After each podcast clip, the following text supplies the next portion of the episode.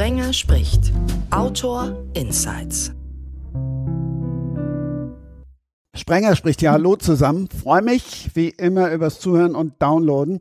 Ich habe es versprochen, es wird auch in 2023 abwechslungsreich. Es gibt nichts, über das wir nicht sprechen hier. Es gibt vor allen Dingen schon mal gar keine Tabus. Dafür steht auch sie mit ihrem gerade erschienenen Buch Ungeschönt und der Gruß geht auch in Ausgabe 107 nach Wien. Servus, Jacqueline Scheiber.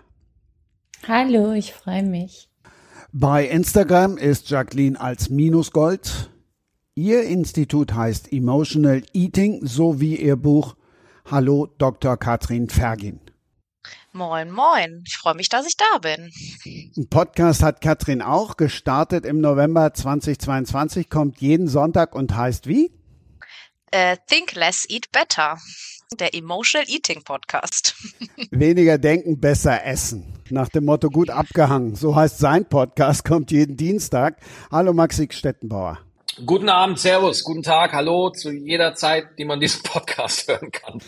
Maxi, bei deiner ersten Ausgabe klang das, als wärst du irgendwie angeschlagen. Jetzt weiß man ja bei einem Comedian nie so genau. Meint er das jetzt ernst oder war es wirklich ernst? Ja, doch, doch. Also mich hat's richtig erwischt. Also einmal hat meine Tochter uns eine Magen-Darm-Virus nach Hause gebracht. Das hat uns sehr gefreut. Wir sind sehr dankbar für diese Erfahrung. Äh, und äh, dann hatten wir noch ein RS-Virus, der sehr hartnäckig war, aber jetzt bin ich wieder fit. Ja, das kann ich ja so ein bisschen teilen. Wir haben ja auch äh, gerade äh, hier unsere erste Kita-Woche hinter uns äh, und äh, die ersten äh, Bakterien hatten wir auch schon. Also ähm, wir sind aber hier noch so mit 15 Monaten unterwegs. Also, aber es ist auch nicht besser. Also wir kriegen es auch dann alle. Wenn das Kind was hat, dann sind wir alle dran.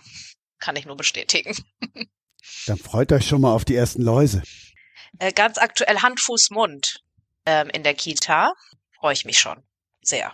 Wird bestimmt nicht schön, aber. Ist es nicht irgendwie so eine neue Grundimmunisierung, wenn man ein Kind hat, dass man dann nochmal gegen alles immun wird im Leben und deswegen total widerstandsfähig ist?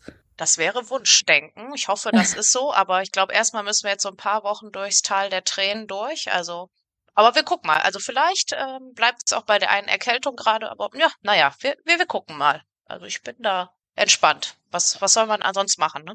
Du hast kein Doktor Med, sondern? Nee, äh, der Naturwissenschaften tatsächlich. Genau. Also ich bin nicht äh, sozusagen medizinisch vom Fach. Genau. Also alles, was so Kinderkrankheiten und so angeht, das äh, bespreche ich dann mit der Kollegin, wenn ich da mal wieder da bin und sage, so jetzt äh, ist akut. Aber nee, kein, äh, kein Medizin. In welcher Naturwissenschaft? Ich habe äh, Chemie studiert in Fachrichtung Onkologie und habe äh, das Ernährungsverhalten auf die Entstehung von Brustkrebs untersucht. Ah, spannend. Oh, wow. Also mein für sozusagen äh, Ernährungsverhalten für Frauengesundheit, wenn man das mal so als Überbegriff nehmen will. Und bin auch tatsächlich heute immer noch mal ähm, psychoonkologisch und ernährungstherapeutisch für Krebspatientinnen äh, hier in Hamburg für die ein oder andere ähm, ja, äh, Klinik oder auch ähm, für Vereine, die sich für Brustkrebspatientinnen engagieren im Einsatz. Ist da einen signifikanten Zusammenhang mit bestimmten Nahrungsmitteln? Ja, das ist ja immer so ein bisschen zu sagen. Also wenn man das isst, dann kriegt man auf jeden Fall Brustkrebs. So ist es natürlich Gott sei Dank nicht. Ähm, ja.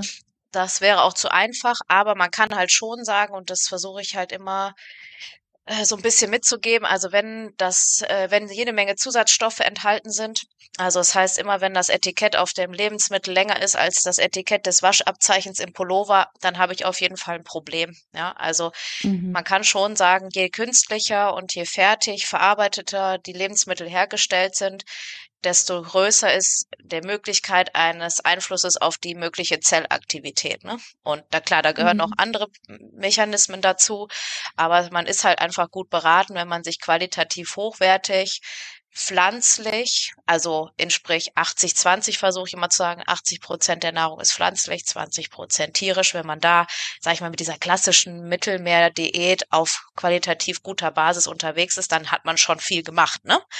Ähm, aber eins der Hauptprobleme beim Brustkrebs ist gar nicht mehr an Top 1 die Ernährung, sondern es ist tatsächlich das Übergewicht. Äh, natürlich mhm. resultiert das häufig daraus, ähm, aber bevor ich an der Ernährung schraube, muss ich erstmal was am Gewicht machen, weil das ist tatsächlich mittlerweile der höchste Grad des Risikos, wenn ich äh, tatsächlich Übergewicht habe, ähm, dass ich da auch an Brustkrebs erkranken kann oder halt eben auch ein Rezidiv kriegen kann. Und äh, deswegen versucht man immer, ähm, so gut es wie möglich ähm, vor oder auch während der Therapie äh, zu gucken, wie man das hinkriegt. Genau. Aber es geht natürlich meistens ja, Hand in Hand. So ein Punkt bei, also kann das total gut nachvollziehen, aber so ein Punkt bei qualitativ hochwertiger Ernährung ist halt schon immer auch dieser Klassenaspekt oder wer kann sich das leisten, Bio-Lebensmittel zu kaufen, wer kann sich das leisten, jeden Tag frisch zu kochen. Die Personen, die die ganze Zeit arbeiten und die ähm, Kinder nicht richtig versorgen können oder Mindestlöhne haben, die haben halt auch nicht so den Zugang einerseits zur Bildung über Ernährung und andererseits auch sich das leisten zu können.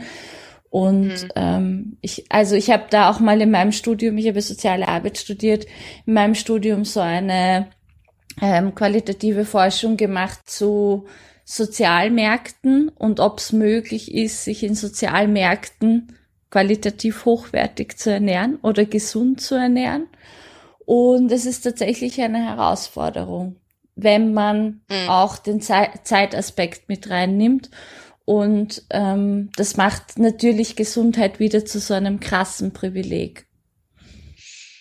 Ja, also das kann ich ein Stück weit auch ja, nachvollziehen. Also mit qualitativ hochwertig meine ich natürlich, also wir hatten vor Jahren mal diese Diskussion, haben sich alle ganz schwer darüber ähm, aufgeregt, dass in der, sag ich mal, 99 Cent Lasagne vom Discounter äh, kein Biorind ist, sondern irgendwie Pferd drin war, ja.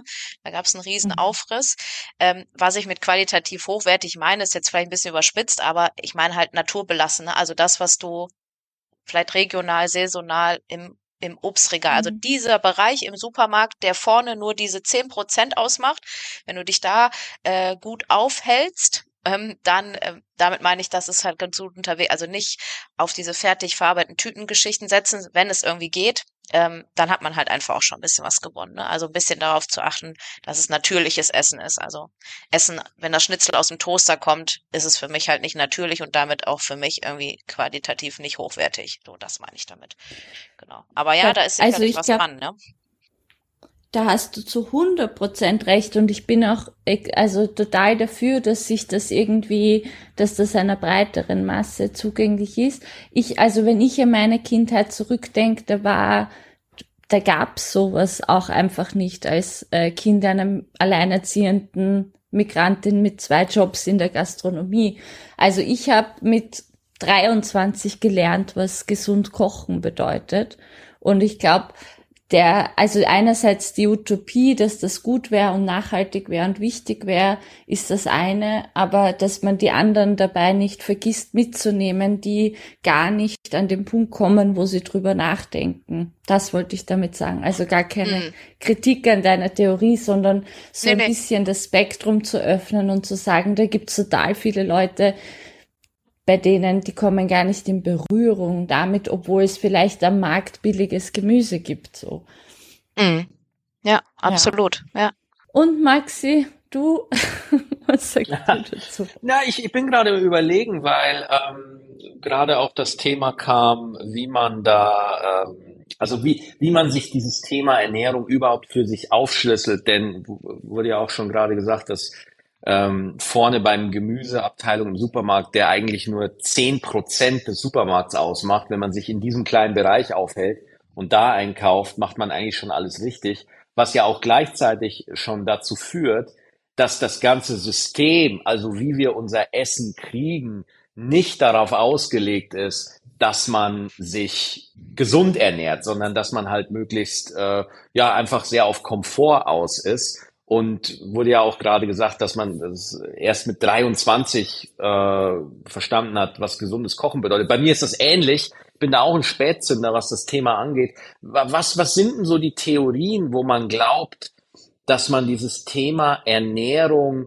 einfach, weil ich habe in der Schule darüber nichts gelernt. Das Einzige, das ist kein Witz, das Einzige, was mir zum Thema Ernährung klar war, das war auf der Seite von der Cornflakes-Packung diese Ernährungspyramide. Das ist das Einzige, was ich irgendwie wissend über Ernährung bekommen habe. Und wie könnte man das ja. Thema irgendwie vermitteln, dass das einfach auch, äh, ich sag mal, dass das Usus wird. Ich meine, in der Schule weiß man ja auch, wer wie viele Follower auf Instagram hat und, und was gerade auf TikTok der heißeste Trend ist. Also wie kriegt man das irgendwie hin, dass gesunde Ernährung Usus wird und nicht eine äh, ne, ne eigene Disziplin, sage ich jetzt mal?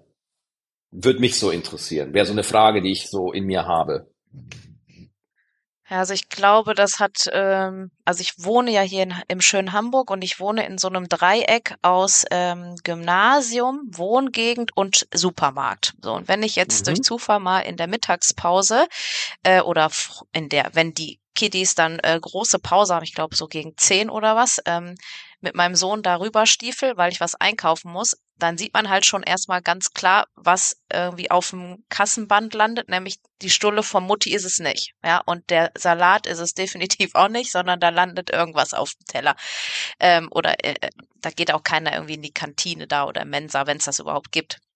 Ähm, aber das, das ist ja auch so ein Jugend Thema. Ich glaube, das, das muss man manchmal so ein bisschen mhm. ausklammern, aber ich glaube, dass, dass in der, in dem Alter einfach dieses klassische, wie ernähre ich mich jetzt total gesund, das hast du da einfach nicht so im mega im Fokus, ne, sondern da schwimmst du so mit der Masse und im Sozialgefüge und da ist das irgendwie, natürlich gibt's zu Hause vielleicht was Gesundes, aber ähm, das ist jetzt nix, ähm, da muss halt die Schule irgendwie ein anderes Angebot machen. Aber ich glaube einfach so, in dem Alter ist halt alles uncool, was Gemüse ist. So, also zumindest war es bei mir damals so. Ich fand das irgendwie nicht so attraktiv. Ähm, aber so das ganze Thema äh, generell so gesunde Ernährung, ähm, also als Kinder muss man vielleicht erstmal so ein bisschen äh, vorne anfangen. Es sind so die ersten tausend Tage im Leben eines Kindes das, was am prägendsten für das Essverhalten ist. Jetzt bin ich zum Beispiel in einem Haushalt groß geworden, wo immer frisch gekocht wurde und ähm, wo ich auch von vornherein in der Küche dabei war, also schon ein bisschen auch äh, zugucken konnte, das war normal, ja, also da gab es halt nicht ähm, irgendwas aus der Packung. Ähm, und in dem, wenn du so klein bist oder auch bis zum gewissen Alter, du kannst ja erstmal nicht unterscheiden, ist das, was es zu Hause gibt, gesund oder ungesund, sondern du nimmst es einfach mhm. als gegeben hin. Dass dieses Bewusstsein, das kommt ja erst viel später. Und wenn man dann heute, also wenn ich jetzt zum Beispiel heute so sehe, ähm, wie sich mein Essverhalten einfach jetzt verändert hat, wo ich ja schon Jahre ausgezogen bin, wir haben hier unseren eigenen Rhythmus und wie das zum Beispiel ist, wenn ich nach Hause komme, wie das Essverhalten da ist, ne, da merkt man einfach, es hat sich was verändert, aber vorher war, äh, heute würde ich sagen, boah, also jetzt noch Kaffeekuchen oder dies noch, da ist mir einfach schon zu viel, ich esse gar nicht mehr so viel. Früher war das aber für mich normal. Also was ich damit sagen will, als Kind lernst du einfach, ähm, nichts über Ernährung gut oder schlecht, es sei denn, die Eltern sind so dabei, dass sie das bewusst unterstützen, aber du adaptierst das einfach. Und wenn du Dinge wie ähm, Gemüse vorher auf dem Teller hast, dann wird das wahrscheinlich in größten Teilen heute auch noch irgendwie immer noch bei dir auf dem Teller landen. Was wäre aber, wenn du zwischen Fertigpizza, Fertiglasagne und äh, dem 5-Euro-Schein groß wirst und Mutti sagt, kauf dir doch was am Kiosk? Dann wird das sicherlich dein Essverhalten bis heute irgendwohin prägen und diese Sachen werden immer noch auf dem Teller landen. Also da geht's halt ja schon los. So. Und es ist auch mittlerweile auch wissenschaftlich klar, dass ähm, Kinder, die in einem Haushalt aufwachsen, wo die Eltern übergewichtig oder adipös sind, nicht aus genetischer Sicht deswegen auch übergewichtig werden, sondern weil sie das Essverhalten und damit auch die Lebensmittel, die dort gegessen werden, adaptieren. Ja, und ähm, so, das ist, da, da geht's ja dann schon los. In der Schule wird das natürlich auch nicht unterstützt und ähm, das fand ich auch nochmal so ein gutes Stichwort. Gesunde Ernährung geht ja gar nicht nur in der Schule. Ähm, denken wir jetzt mal so ein bisschen an Krankenhäuser zurück. Also ich bin ja manchmal oft in Kliniken, wenn ich manchmal sehe, was da so auf dem Teller landet, in einem Krankenhaus, wo es um Gesundheit geht, da habe ich dann schon wieder das nächste Fragezeichen. Ne? Also wenn das Brot dann irgendwie aus der, aus der Plastikpackung kommt, der Schablettenkäse, der Analogkäse da auf dem Brot landet, ähm, das ist halt irgendwie bei Weiben auch irgendwie far away von äh, gesundheitlicher Unterstützung. Also ich glaube, dass hat ganz viel was mit Wirtschaftlichkeit und mit, äh, also wenn es jetzt um öffentliche Einrichtungen geht, zu tun. Und das ist halt ultra schwer, da zu sagen, boah, ich mache das hier alles äh, bio, zuckerfrei, whatever. und es wird vielleicht auch gar nicht angenommen, weil wir einfach mittlerweile verlernt haben, wie das funktioniert. Also ich habe Patienten in meinem Coaching gehabt, die können die Gurke von der Zucchini nicht unterscheiden und die glauben, das Salatblatt auf dem äh, Schnitzelbrötchen ist das, was gesund ist. So, also das gibt's auch, ja. Und ähm, da ja, ist die Frage, wo setzt man da an? Aber ich glaube, das steht und fällt einfach tatsächlich schon zu Hause. Das, äh, glaube ich, ist ähm, einfach die prägendste Zeit dafür. Und da äh, legst du einfach schon extrem viele Grundlagen, ob du Dinge magst oder nicht magst oder zugänglich bist, Neues zu probieren oder auch nicht. Also glaube ich jedenfalls. Also ist es für uns alle schon zu spät. Nein, das glaube ich bei weitem nicht. Ne? Also äh, du kannst immer irgendwas tun. Ne? Also das, Ja, ja, das will ich damit nicht sagen. Aber ähm, wenn es jetzt so darum geht, wo, wo lege ich so die Grundlage, ähm, also also ich beschäftige mich ja viel mit Ernährungspsychologie und das verändert sich immer wieder übers Leben, ne? weil einfach unser Leben nie geradlinig verläuft und dazu kommt, Essen ist immer verfügbar. 24-7. Und wenn du keine Lust hast zu kochen, dann ist der Lieferdienst mit der Pizza in, weiß ich nicht, 20 Minuten da, ja. Du musst also nicht ähm, immer dich da hinstellen und was kochen. Also dazu gehört ja auch sehr viel, ähm, ja, nicht Disziplin, aber du musst dich sehr dafür irgendwie engagieren, ja. Und in der heutigen Welt, wo die To-Do-Listen voll sind, wo wir eher meistens reagieren und funktionieren, als aktiv irgendwie einzugreifen, sich Zeit für sich zu nehmen, dem Essen einen richtigen Stellenwert zu geben, passiert das nebenbei. Und ähm, da ist halt einfach nicht äh, die Muße häufig da zu sagen, also heute Abend mache ich mir jetzt mal richtig schön und entspanne mich beim Kochen. Das machen halt nicht mehr so viele. Ähm, und ähm, wie Jacqueline auch gesagt hat, ne, wenn du vielleicht alleinerziehend bist, hast zwei Kinder, dann fängst du da abends nicht groß an, irgendwie rumzuschnibbeln oder mittags. Da bist du halt irgendwie froh, dass alle irgendwie satt sind und dann muss es halt eben schnell gehen.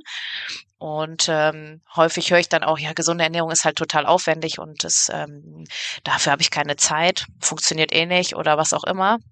Also das sind so mehrere Faktoren, äh, die, die mit denen ich zu tun habe, also mit falschen Glaubenssätzen, mit falscher kindlicher Prägung, aber auch mit extrem vielen Gewohnheiten, die wir im Laufe unseres Lebens einfach adaptiert haben, die wir in dem Moment erstmal sagen, boah, wenn ich so esse, dann finde ich das gut und dann tut mir das auch gut macht mich auf Dauer aber vielleicht ähm, nicht unbedingt glücklicher, weil ich merke, je öfter ich das dann tue, weil ich glaube, dass es gut ist, unbewusst, ähm, desto mehr schleicht sich das natürlich ein. Und mit so einer Ernährung bin ich natürlich dann auch nah an diesen ganzen Industriekrankheiten, die ja heute äh, massiv auf dem Vormarsch sind, ne? Also von Insulinresistenz und Diabetes, Übergewicht und so weiter und so weiter. Also es ist ja alles so eine Kette, die sich da aufbaut. Und äh, um auf diese Frage noch kurz einzugehen, Supermarktpsychologie, das ist auch absichtlich so, ne? Also wenn man sich mal mit Supermarktpsychologie beschäftigt, ähm, von Duftstoffen, die ausgesprüht werden, Raumtemperatur, ähm, Bodenbelag, der mit der ähm, Einkaufswagen langsamer rollt, Platzierung von teuren Produkten auf Augenhöhe, ähm, und Grabbel, äh, Quengelkasse nennt man es ja, ne? Also äh, 17 Prozent aller Umsätze in meisten Supermärkten werden an der Quengelkasse gemacht. Das hat schon alles einen Sinn und das ist auch so, dass wir das kaufen sollen und es ist auch nicht so gestaltet, dass wir das irgendwie nicht lecker finden, sondern es ist absichtlich so gemacht, dass wir davon immer mehr essen. Ne? Und ähm, ja, irgendwann verlerne ich dann halt, dass Gemüse anders schmeckt als irgendwas, was aus der Packung kommt. Und dann finde ich Gemüse halt nicht mehr so attraktiv. Ich finde das äh, so krass, als ich zum Beispiel ähm, gemerkt habe, dass ich ganz oft esse, nicht weil ich Hunger habe, sondern weil ich irgendwie ein Gefühl befriedigen will. Oder äh, zum Beispiel äh, habe ich äh, relativ schnell festgestellt, dass ich ein Stressesser war.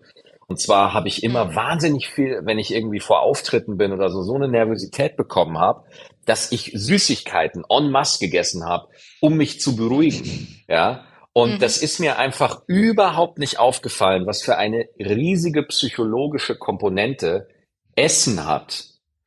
Mhm. Äh, und Ja. bin da, also mir hat das zum Teil, das war für mich so der erste Schritt, ja. Also nicht irgendwie, äh, nicht nur was man isst, sondern warum isst man zu dem Zeitpunkt, wo man essen will? Also was ist da für ein Muster, was da abläuft, was dich da immer wieder zum Essen bewegt? Ja, das ist auch tatsächlich so. Also das Diätenthema äh, oder generell, das funktioniert eigentlich nur, wenn ich die Psyche damit berücksichtige. Ne? Also immer dann, wenn ich aus Emotionen heraus esse, äh, dann esse ich meistens, ähm, obwohl ich keinen Hunger habe. Also der das Unterscheiden von Appetit und äh, Hunger fällt den meisten schon extrem schwer.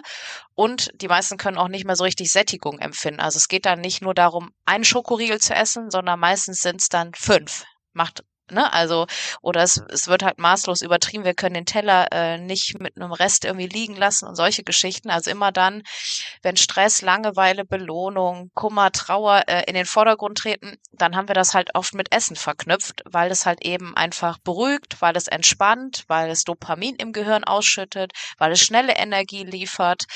Und das wird natürlich auch gerade von den ähm, Lebensmittelherstellern äh, natürlich auch noch unterstützt und ausgenutzt. Ne? Also dieses Spiel mit den Emotionen, das ist äh, eins der größten Hebel, wenn ich an dieses Essverhalten irgendwie ran will, sofern es mich denn belastet oder stört. Ja. Ich ähm, finde generell diese Überbeschäftigung und diese Diätkultur ganz schwierig und ganz ähm, hat also auch einfach aus meiner Prägung heraus. Ich habe halt meine erste Diät mit sieben oder acht gemacht und von da an immer wieder, bis ich dann letztendlich beschlossen habe vor ein paar Jahren, dass ich keinen Gedanken mehr daran verschwenden will, was ich esse, warum ich esse, wann ich esse. Und für mich hat das eher den Effekt gehabt, dass ich tatsächlich sehr intuitiv zu den Dingen greife, die ich gerade brauche, dass ich nicht mehr die ganze Tafel Schokolade auf einmal aufessen muss, sondern nach zwei Stück aufhören kann, weil sozusagen die Lust oder der Appetit danach gestillt ist, dass ich merke, wann ich Hunger habe und wann ich vielleicht auch gerade irgendwie Zucker brauche, weil mein, also ich habe da mit meinem Kreislauf manchmal ein bisschen Schwierigkeiten. Und ähm, und es hat halt auch so meinen Körperneutralitätsbegriff sehr geprägt und deswegen ähm, bin ich da immer relativ kritisch, was diese Gespräche über Nachdenken, über Essen angeht. Ähm, ich weiß, da stehe ich in einer ziemlichen Gegenposition vielleicht auch zu dem, zu deinem Berufsbild, Katrin, aber das, ähm, das ist, also ich habe das Gefühl, dass es für sehr, sehr viele Menschen eine über Beschäftigung in einem Ausmaß, das einfach ungesund ist, mit Essen gibt, weil man, weil Essen das ist, was man kontrollieren kann. Und ich glaube, dass ganz viele Menschen andere Probleme und andere psychische Erkrankungen über Essen regulieren. Ob das im Übermaß oder im zu wenig ist, ähm, genau deswegen habe ich sozusagen für mich diese extreme Position genommen mit, ich mache mir keine Gedanken mehr drüber. Also wir sind da eigentlich total äh, einer Meinung. Also es geht mir auch gar nicht äh, so darum, dass man sich noch mehr damit beschäftigt, sondern ich versuche eigentlich ähm, eher Methoden oder einen Weg aufzuzeigen, wie du an den Punkt kommst, dass Essen ähm, einfach ein entspannter Teil deines Lebens wird. Mhm. Also du kommst ja nicht ohne Essen aus, sondern es geht darum, natürlich sollst du emotional essen und das ist ja auch schön. Also in Gesellschaft mit Freunden auf irgendwelchen mhm. Partys, mein Gott, warum auch nicht? Und nicht zu äh, emotional zu essen wäre total schade, wenn wir es nicht tun würden. Ähm, aber ich möchte, dass die Leute einfach dahinter kommen zu sagen, es geht nicht über Verbote, es geht nicht über Restriktionen, es geht mhm. nicht über mhm. Kalorienzählen, nicht über die nächste Crash-Diät, seinen Körper abzulehnen. Das funktioniert alles nicht. Du musst dich mit mit dir selbst und deinen psychischen Hintergründen beschäftigen, sonst kommst du nie an den Punkt, dass du dich davon frei machen kannst. Und ganz am Ende ist natürlich für mich das Ziel zu sagen, je entspannter ich mit mir umgehen kann, desto entspannter kann ich auch mit dem Essen umgehen. Von daher bin ich da eigentlich völlig deiner Meinung, zu sagen, man muss diesen ganzen Kontrollzwang mit Essen, was hinterher auch in Orthorexie und andere Dinge mündet, erstmal mhm. loslassen. Du musst dich davon komplett frei machen ähm, und wirklich in dieses intuitive, entspannte Essen kommen ohne Zwang, also nichts verbieten und so weiter und so weiter. Also von daher, ich kann das total unterstützen und würde sagen, äh, das kann ich eins zu eins unterschreiben, ja, absolut. Damit sind wir dann auch gleich fast im Buch. Die Frage, die ich mir nur stelle, weil das eben schon mal so unterhaltsam klang von wegen, hm, wenn der Waschzettel kürzer ist als der Produktzettel auf der Konservendose, sitzt da so ein Comedian direkt mit Zettel und Stift und schreibt sie alles mit. Ziehst du da direkt was draus? Äh, ich höre erstmal nur äh, interessiert zu. Also ich finde, die, die Ideen, die komödiantischen Ideen, wenn du darauf anspielst, die kommen nicht, wenn man danach sucht, sondern man hat einfach so, so einen Filter, der ist immer an. aber man folgt erstmal ganz normal seinen Interessen. Und äh, ich finde das, ich höre erstmal nur zu und guck nur hin. Und dann ploppt entweder was auf, was ich mitschreibe, oder irgendwas speichert sich ab, oder nächste Woche schreibe ich irgendwas oder ich stehe auf der Bühne und dann fällt mir irgendwas aus dem Gespräch ein und dann baue ich das ein. Also das ist was sehr, sehr Intuitives. Und deswegen fand ich das auch gerade so schön, dass die Intuition gerade äh, ein, ein bisschen in den Vordergrund kam. Also Katrin, du kannst jetzt ganz entspannt dein Buch vorstellen. Du musst jetzt nicht dir im Kopf vorstellen, dass Maxi da sitzt und alles genau mitschreibt. Ach so. Ja, ja, ich kann gerne ein bisschen was äh, zum Buch sagen. Genau, am ähm, ist äh, ein psychologischer äh, Ratgeber. Ich habe ähm, vor mehreren Jahren, ich glaube 2020, äh, habe ich mein erstes Buch rausgebracht. Ähm, und zwar ging es äh, um ein äh, Tagebuch das Emotional Eating Tagebuch, wo ich versucht habe, Menschen von diesem Kalorienzählen, restriktives Abwiegen von Essen über so Apps und so irgendwie wegzubringen und versucht habe, über so ein gezieltes äh, psychologisches Essensjournaling die Leute darauf zu bringen, sich mal mit sich und ihrem Gewohnheiten, Essverhalten und so weiter zu befassen. Und ähm, das ist so aus der Praxis entstanden, halt mit, mit meinen Patienten und Klienten. Ähm, und habe dann gesagt, okay, jetzt ähm, mache ich dazu mal äh, einen äh, ja, sozusagen ernährungstherapeutischen Ratgeber und habe über die letzten, ich glaube, ja, zehn Jahre beschäftige ich mich ja schon mit diesem Thema, ähm, so eine eigene Methodik entwickelt und die habe ich versucht eben jetzt äh, in einem Buch niederzuschreiben, wo es eigentlich darum geht, sein emotionales Essverhalten unterschrieben, also respektive eigentlich eher das negative emotionale Essverhalten ähm, selber analysieren zu können, äh, für sich vielleicht auch ein bisschen aufzudröseln und gebe da einfach ja methodische, sowohl auf körperlicher als auch auf psychischer Ebene ähm, einige Methoden mit an die Hand, wie man sich damit schon mal selber reflektieren und äh, sich vielleicht auch selber schon mal durch dieses ganze Gefühls- und Esschaos durcharbeiten äh, kann, wenn man das denn möchte. Ähm, und genau, da, darum geht's eigentlich so im Wesentlichen. Ne? Also das, was Jacqueline eigentlich vorhin schon extrem gut gesagt hat, also dieses Loslassen von diesem ganzen Ernährungswahn, diesem Körperkultkomplex, diesen Diäten und so, davon komplett wegzugehen und sagen, ich höre erstmal wieder auf mich, meinen Körper, ich versuche mich erstmal wieder wahrzunehmen. Kann ich Hunger empfinden? Kann ich Sättigung empfinden? Wie rede ich eigentlich auch unterbewusst mit mir selber, sage ich mir die ganze Zeit, ich bin eine Diätversagerin und kann deswegen nicht abnehmen, dann muss ich mir überlegen, wie komme ich da raus? Also das hat wirklich sehr, sehr viel mit Psychologie und mit dem Hinterfragen seiner eigenen Muster zu tun. Was aber auch bedeutet, das ist kein Ansatz, wo ich sagen würde, das sind die zehn Kilo in drei Wochen, ne, wie es immer so schön plakativ auf irgendwelchen mhm. Frauenzeitschriften draufsteht. Das ist es halt eben genau nicht, sondern ähm, es ist ein Buch für Hilfe zur Selbsthilfe, um sich mit diesem Thema Emotional Eating zu befassen.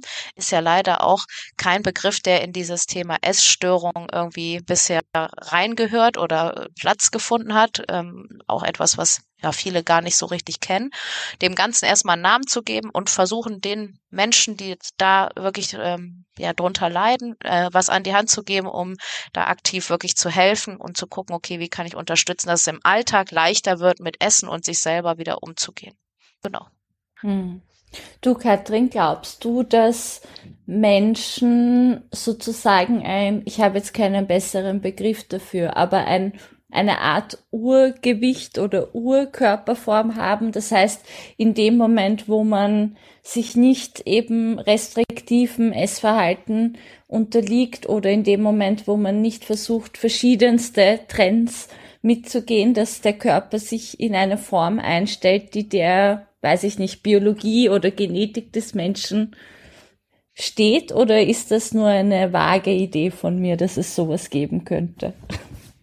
Hm, ja, also hm, ob es damit, ob es das so wirklich genetisch ist, weiß ich, äh, kann ich nicht sagen. Aber ähm, ich weiß, glaube ich, schon, was du meinst. Also es, ähm, wenn es so, wenn man sich das Thema Gewicht anguckt, gibt es ähm, ja für einige auch manchmal so so Setting Points, ne, wo es an der Waage weder rauf äh, noch runter geht, wo man sich einfach so einpendelt. Und ähm, das mhm. bedeutet nicht, dass man deswegen im extremst Idealgewicht ist, was man für sich selbst definiert hat. Ja, also damals habe ich irgendwie gedacht, boah, 55 Kilo, das wäre für mich jetzt, das wäre richtig gut. Da wollte ich immer hin. Jetzt, heute ist es irgendwie so, wo ich so denke, ob das jetzt zwei oder drei Kilo mehr sind, das ist mir gar nicht mehr so wichtig, weil ich muss mich da wohlfühlen. Ich glaube, äh, das, was du beschreibst, ist, wenn ich entspannt mit mir umgehen kann und mir die Zahl auf der Waage gar nicht mehr so wichtig ist, dann pendelt auch der Körper sich in so einem entspannten Verhältnis ein. Was nicht bedeutet, dass du kein Körperfett mehr hast, sondern dass es vielleicht auch zwei, drei Kilo mehr sind, die du vorher hast, aber bist halt trotzdem entspannt. Und ich glaube schon, dass das ähm, was mit so einem gewissen Einpendeln schon zu tun hat. Ja, ich glaube, das, das kann man vielleicht schon so sagen. Ob das wissenschaftlich belegt ist, müsste ich jetzt ein Fragezeichen dran machen, aber rein so aus, aus Erfahrungssicht glaube ich schon. Ja, ich glaube, da ist mhm. ein bisschen was dran. Das passt ja ganz gut zum nächsten Teil. Ich kann es nur nicht so gut aussprechen. Body Positivity oder Body Neutrality. Neutrality. Kannst, genau. Mach, mach du es, du kriegst es besser hin, Jacqueline. Also gleich reden wir über was nochmal bitte? Über Body Positivity und Body Neutrality. That's it. Wie baut man eine harmonische Beziehung zu seinem Hund auf? Puh, gar nicht so leicht. Und deshalb frage ich nach, wie es anderen Hundeeltern gelingt, beziehungsweise wie die daran arbeiten. Bei Iswas Dog reden wir dann drüber. Alle 14 Tage neu mit mir, Malte Asmus und unserer Expertin für eine harmonische Mensch-Hund-Beziehung, Melanie Lippisch. Iswas Dog mit Malte Asmus. Überall, wo es Podcasts gibt. Um es dann mal auf schön auf ja. Deutsch zu sagen, Körperneutralität schlägt Körperpositivität. Kann ich das jetzt so übersetzen? Ja, total richtig. Total richtig. Vor allem deswegen, also ich glaube, dass Körperpositivität, also eine sozusagen nicht ablehnende Haltung zum Körper in erster Linie vielen Menschen den Dialog mit sich und ihrem Körper ermöglicht. Aber ähm, die Krux an der Geschichte der Körperpositivität ist natürlich, dass es keinen Menschen auf dieser Welt gibt, der oder die jeden Tag in der Früh aufsteht und sich einfach nur geil findet. Und es gibt niemanden, der oder die, egal wie enorm schön die Person ist, jeden Tag sich selbst einfach toll findet, sondern das hängt ja von ganz vielen Faktoren ab und deswegen habe ich mich irgendwann auch an diesem Begriff der Körperpositivität ein bisschen gestoßen, weil ich mir gedacht habe, das ist nicht lebbar, dieser Überoptimismus dem Körper gegenüber. Vor allem habe ich mich irgendwann gefragt, ob es denn notwendig ist, dass wir uns alle immer so schön finden oder ob es auch vielleicht einfach okay ist, wenn die Funktionalität des Körpers und die Dankbarkeit darüber, dass der mich von A nach B bringt, auch ausreicht. Und ähm, bin dann in meiner Auseinandersetzung auf die Körperneutralität gestoßen, die meines Erachtens viel inklusiver ist, weil wenn wir über Neutralität sprechen, dann lassen wir es auch zu, dass Menschen im Rollstuhl ähm, teilhaben können an einer Körperdebatte, weil das oder Menschen, die chronisch krank sind. Also da ist auch so dieses Gesundheitsthema drin. Und genau, das ist ein Teil meines Buchs, ungeschönt, in dem ich mich mit Körpern befasse. Ich frage mich nur gerade, welche Leute du kennst oder ob Maxi jetzt Einspruch hebt. Also ich kenne viele Leute, die finden sich einfach nur geil. Na, ich glaube ja, dass das nach außen hin schon möglich sein kann, aber kennt ihr das nicht, dass man irgendwann mal aufsteht und sich auch mal zweifelt oder auch mal, also ich spreche jetzt nicht von diagnostizierten NarzisstInnen, aber ähm, man kann natürlich nach außen hin immer Fassaden aufrechterhalten, aber niemand zweifelt. Nie. Ich kann das voll unterschreiben, dass ähm, ich wie gesagt, äh, glaube auch, dass viele nach außen hin ähm, das, äh, das anders kommunizieren, als es äh, wirklich innen drin aussieht. Und ähm, ich wirklich sehr viele Menschen kenne und ähm, ich arbeite ja wirklich 98 Prozent mit Frauen. Ich habe noch keine Frau erlebt, egal welche Größe, äh, Kleidergröße, die gesagt, ah, Katrin, also vielleicht noch ein Kilo oder zwei. Ich glaube, dann wäre ich zufrieden. Wo ich dann mich bei mal, wo willst du das denn abnehmen? An den Ohrläppchen? Also da ist nichts mehr zum Abnehmen. Trotzdem, ähm, ja, und hier guck mal und hier, also ist gerade dieser Vergleich und dieses ähm, sich, sich selbst bewerten, glaube ich, äh, führt, äh, glaube ich, da, extrem dazu, dass man auch sehr viel mit sich ins Gericht geht und äh, nicht immer alles positiv ist. Also ich, ich kann das äh, schon nachvollziehen, ja. Das Ding ist, äh, ich natürlich äh, kenne ich Leute, also in meinem Geschäft passiert das schon mal, dass man Menschen über den Weg läuft, die sich äh, dauergeil finden.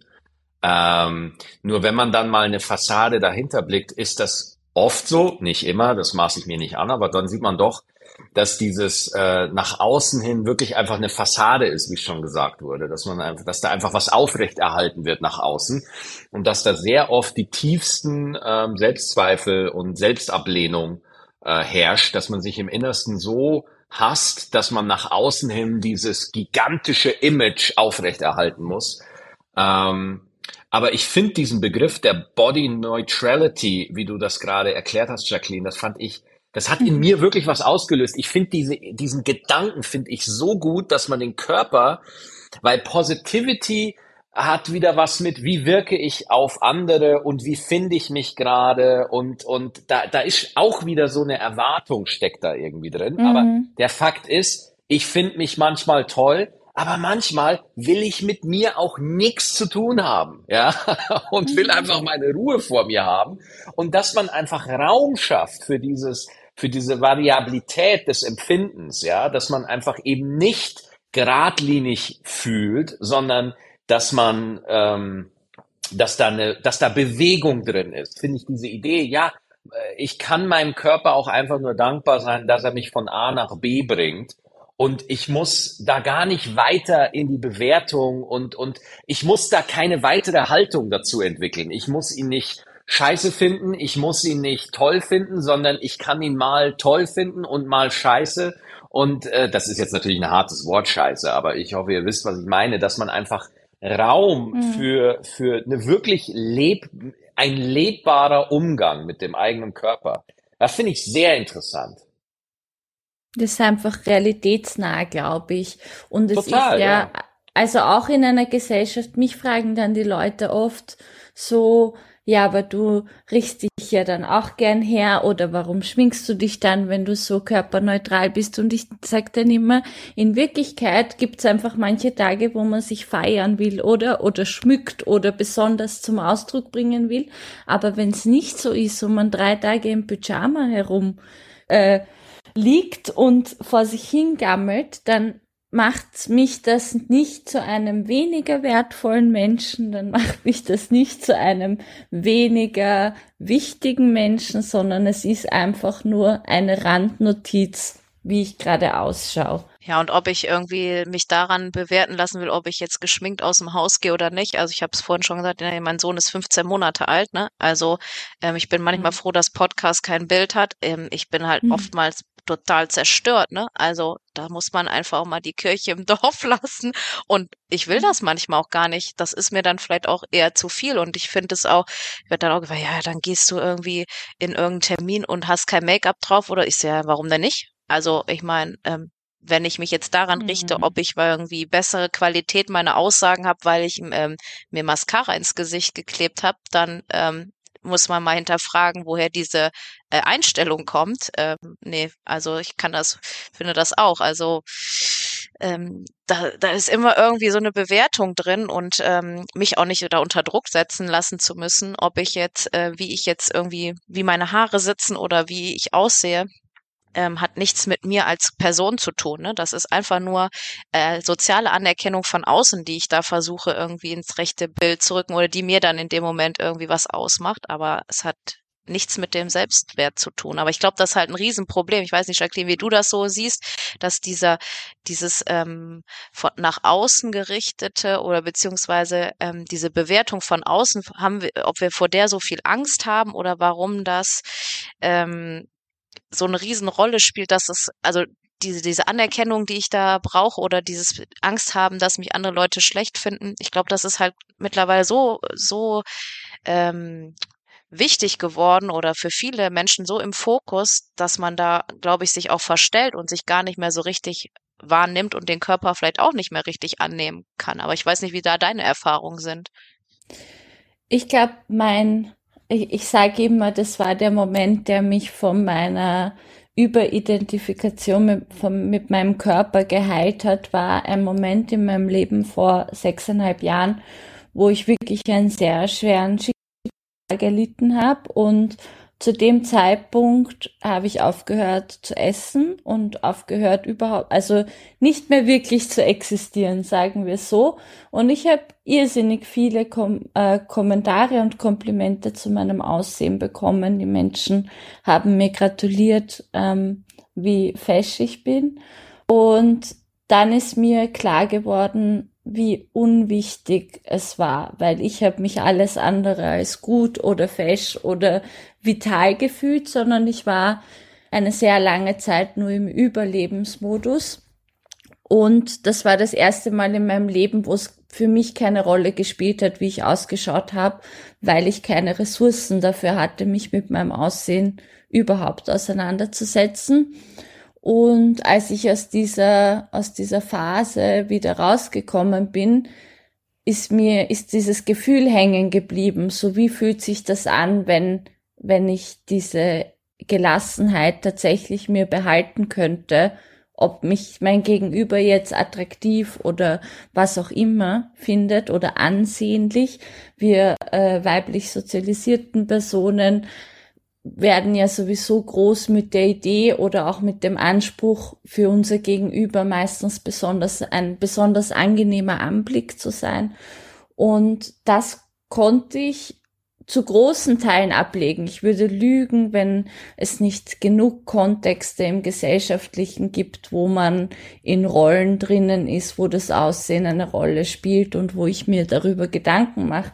Aber ich habe an dem Punkt in meinem Leben gedacht, ah, wenn ich aus dieser ganzen, und jetzt äh, fluche ich auch, aber man muss es manchmal so sagen, aus dieser ganzen Scheiße, die mir passiert ist, ähm, was mitnehme, dann zumindest die Gelassenheit, dass es wirklich nicht wichtig ist, wie man ausschaut, sondern das, mit wem man sich umgibt, woran man Freude hat, mh, mm, was einem sinnvoll erscheint, welche Leidenschaften man pflegt, was einen zum Lachen bringt. Also lauter Dinge, die einfach viel mehr Volumen haben als nur wie wirklich auf andere.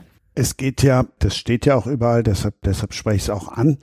Ähm, das Ereignis, worüber du gesprochen hast, war ja ein, ein Verlust. Also der Partner mhm. ist plötzlich verstorben. Braucht es erst so einen, einen Verlust, vor allen Dingen so einen plötzlichen Verlust, um sich darüber klar zu machen. Und vor allen Dingen ganz wichtig, wie, wie hältst du es fest? Weil wie oft kennen wir das, dann liest du wieder, oh Gott, meine Güte, wie schnell ist das gegangen oder äh, ne, wo du dann denkst, Mensch, Carpe Diem und so weiter und so fort. Das hält da manchmal eine Woche oder auch zwei oder drei. Wie kriegst du das nachhaltig gefasst? Also braucht es einen Verlust? Ich hoffe nicht. Also ich wünsche niemanden ähm, diese Art von Erfahrung, vor allem nicht so früh. Ich war eben 23 Jahre alt, als mein Partner gestorben ist. Und für mich, ähm, ich sage immer, ich hätte gut auf diese Erfahrung verzichten können und ich hätte stattdessen gern die Weisheiten, die ich dadurch erfahren habe, auch auf einer Backpacking durch, durch Backpacking-Tour durch Asien gesammelt. Aber okay, für mich war es zwei Jahre intensive Trauerarbeit und ähm, ich glaube einfach, dass es Knackpunkte im Leben gibt. Also natürlich gibt's immer wieder Dinge, die, die man liest und die man, die einen anfassen und an denen man vielleicht etwas ändern möchte. Aber ich glaube, wir alle kennen vielleicht diese Erfahrung von, ah, hier hat sich wirklich etwas in meinem Denken verändert. Und dafür braucht's nicht unbedingt Katastrophen, sondern ich glaube, dafür braucht's nur Flächen, in denen wir uns verstanden fühlen und in denen wir uns wirklich sehr berührt von etwas fühlen, weil in dem Moment dringt das sozusagen, glaube ich, tief in uns ein und hinterlässt nachhaltig Spuren und so hat eben auch äh, diese Veränderung meines Blicks auf das Leben die Bedeutung von Aussehen nachhaltig verändert und ich könnte nicht mehr an diesen Punkt zurückgehen, selbst wenn ich wollen würde. Ich kann es einfach nicht mehr nachvollziehen. So. Und ich glaube aber, es gibt viele Wege nach Rom beziehungsweise zur Körperneutralität. Und deswegen ähm, muss man es, oder deswegen versuche ich es auch, so barrierefrei wie möglich zu gestalten, um Menschen Berührungspunkte mit diesem Thema zu ermöglichen.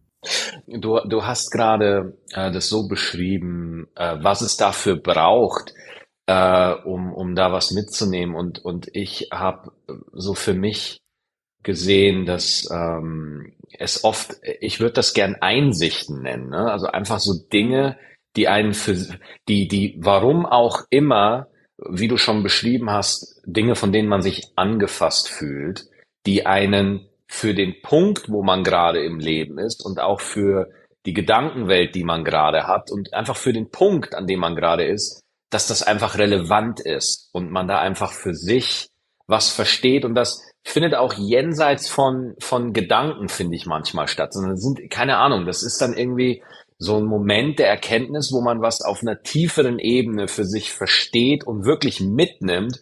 Und das sind die Sachen, die einen dann auch nachhaltig begleiten. Ja, also zum Beispiel diese Idee von Körperneutralität, das wird mich begleiten wirklich. Also das hat in mir wirklich, das hat mich wirklich berührt, weil das eine Perspektive war, die, die ich vorher nicht hatte. Und ich äh, erzähle davon auch in, in meinem Buch, dass es eben hauptsächlich um, um äh, diese Einsichten geht. Und da kann man auch mit faktischem Wissen, man kann so viel Fakten erzählen, wie man will. Also auch wenn wir über das Thema von Katrin mit, mit, mit Ernährung, im Kopf weiß ich, was wirklich richtig und gut ist. Aber bis es wirklich eine emotional gelebte Regelmäßigkeit wird, ja. Ich, ich glaube, da, da sind noch, das muss eben auf so einer, ja, auf so einer anderen Ebene passieren. Sehe das, sehe das genauso. Mhm. Ja, äh, meine, meine Frage wäre jetzt einfach nur, wie glaubt ihr, dass man sich nach solchen Dingen ausrichtet? Ja, also ihr habt ja viel beide jetzt auch so von, von Freimachen gesprochen. Wie, wie würdet ihr, wie, wie würdet ihr das angehen, dass man solche Momente sage ich mal, solche äh, Momente der persönlichen Einsicht, umschreibe ich es jetzt mal ganz bisschen blumig, wie man das fördert. Ich sag's kurz und bündig, ich glaube Neugierde. Neugierde aufs Leben und Neugierde für Erfahrungen. Was meinst du, Katrin? Ja, finde ich auch. Ähm, und für mich ist es auch vielleicht nicht immer nur zurückzugucken, also mit dem, was passiert ist. Ähm, also man muss bestimmte Dinge auch annehmen, wie Verlust, wie, wie Krankheiten, ähm, aber auch zu wissen, ähm, ich habe auch ein bisschen ähm, ja das Recht, ähm, auch ab und zu jetzt nach vorne schauen zu gucken und zu gucken, was mache ich jetzt daraus? Ne? Wie, wie, wie geht es weiter? Ja, und ähm, ähm, das dauert sicherlich, aber ähm, ja, mit Neugier oder mit, mit ähm, vielleicht auch Freude oder mit Zuversicht ähm, daran zu gehen, ähm, ist vielleicht auch ein Ansatz, der, den man sich immer vielleicht vor Augen halten kann, sagen, okay, jetzt, ähm, ja, vielleicht das Positive auch daraus mitzunehmen. Ne? Also ich, ich habe jetzt keinen Verlust erlitten und ähm, das ähm, ist auch sicherlich, wie Jacqueline sagt, schon etwas, was ähm, ja man niemandem wünscht.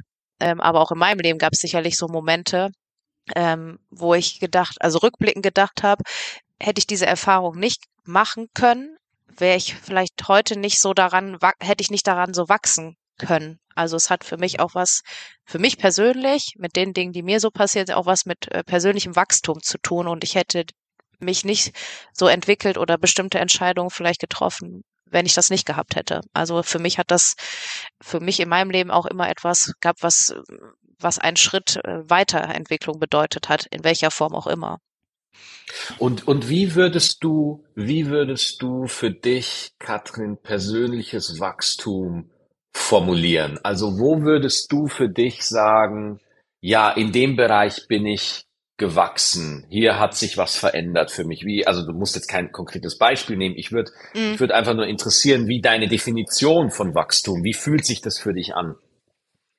Also ich bin, kann ich ja auch äh, sagen, ich bin schon jemand, dem so harmonisches Umfeld immer sehr wichtig war. Also ich, ich konnte mich lange Zeit immer nur dann gut fühlen, wenn es allen anderen um mich herum gut geht und wenn ich die Bestätigung, ah, alles ist toll, dann konnte ich Mhm. mich so ein bisschen fallen lassen. Und so Streit und Konflikt, das war nie etwas, was ich so ähm, provozieren wollte, also sprich auch so mit meiner Meinung, manchmal auch, ähm, ich habe mir meinen Teil gedacht und habe mich dann über mich selbst geärgert, dass ich gesagt, boah, warum habe ich jetzt den Mund nicht aufgemacht? Ähm, rückblickend ähm, hat sich das einfach auch verändert aufgrund von, von verschiedenen Dingen, die ich erlebt habe. Ich sage, warum eigentlich nicht? Je häufiger oder je, je besser ich meine Meinung äh, kommunizieren kann, ähm, desto weniger Konflikte schiebe ich ja irgendwann vor mir her. Wenn ich immer alles runterschlucke und in mich reinfresse, ne? also ich habe ja auch so eine eigene Diätgeschichte hinter mir, daher kommt das sicherlich auch, also immer alles zurückhalte, dann ähm, äh, geht's mir persönlich ja schlechter. Und für mich war auch, und das ist äh, auch was, was bei mir äh, hier als, als Leitmotiv habe ich mir das groß äh, hingehängt. Also wenn mir Dinge oder Menschen das Gefühl geben, dass ich mich schlecht fühlen muss oder dass ich schlecht bin, dann hat das in meinem Leben nichts zu suchen.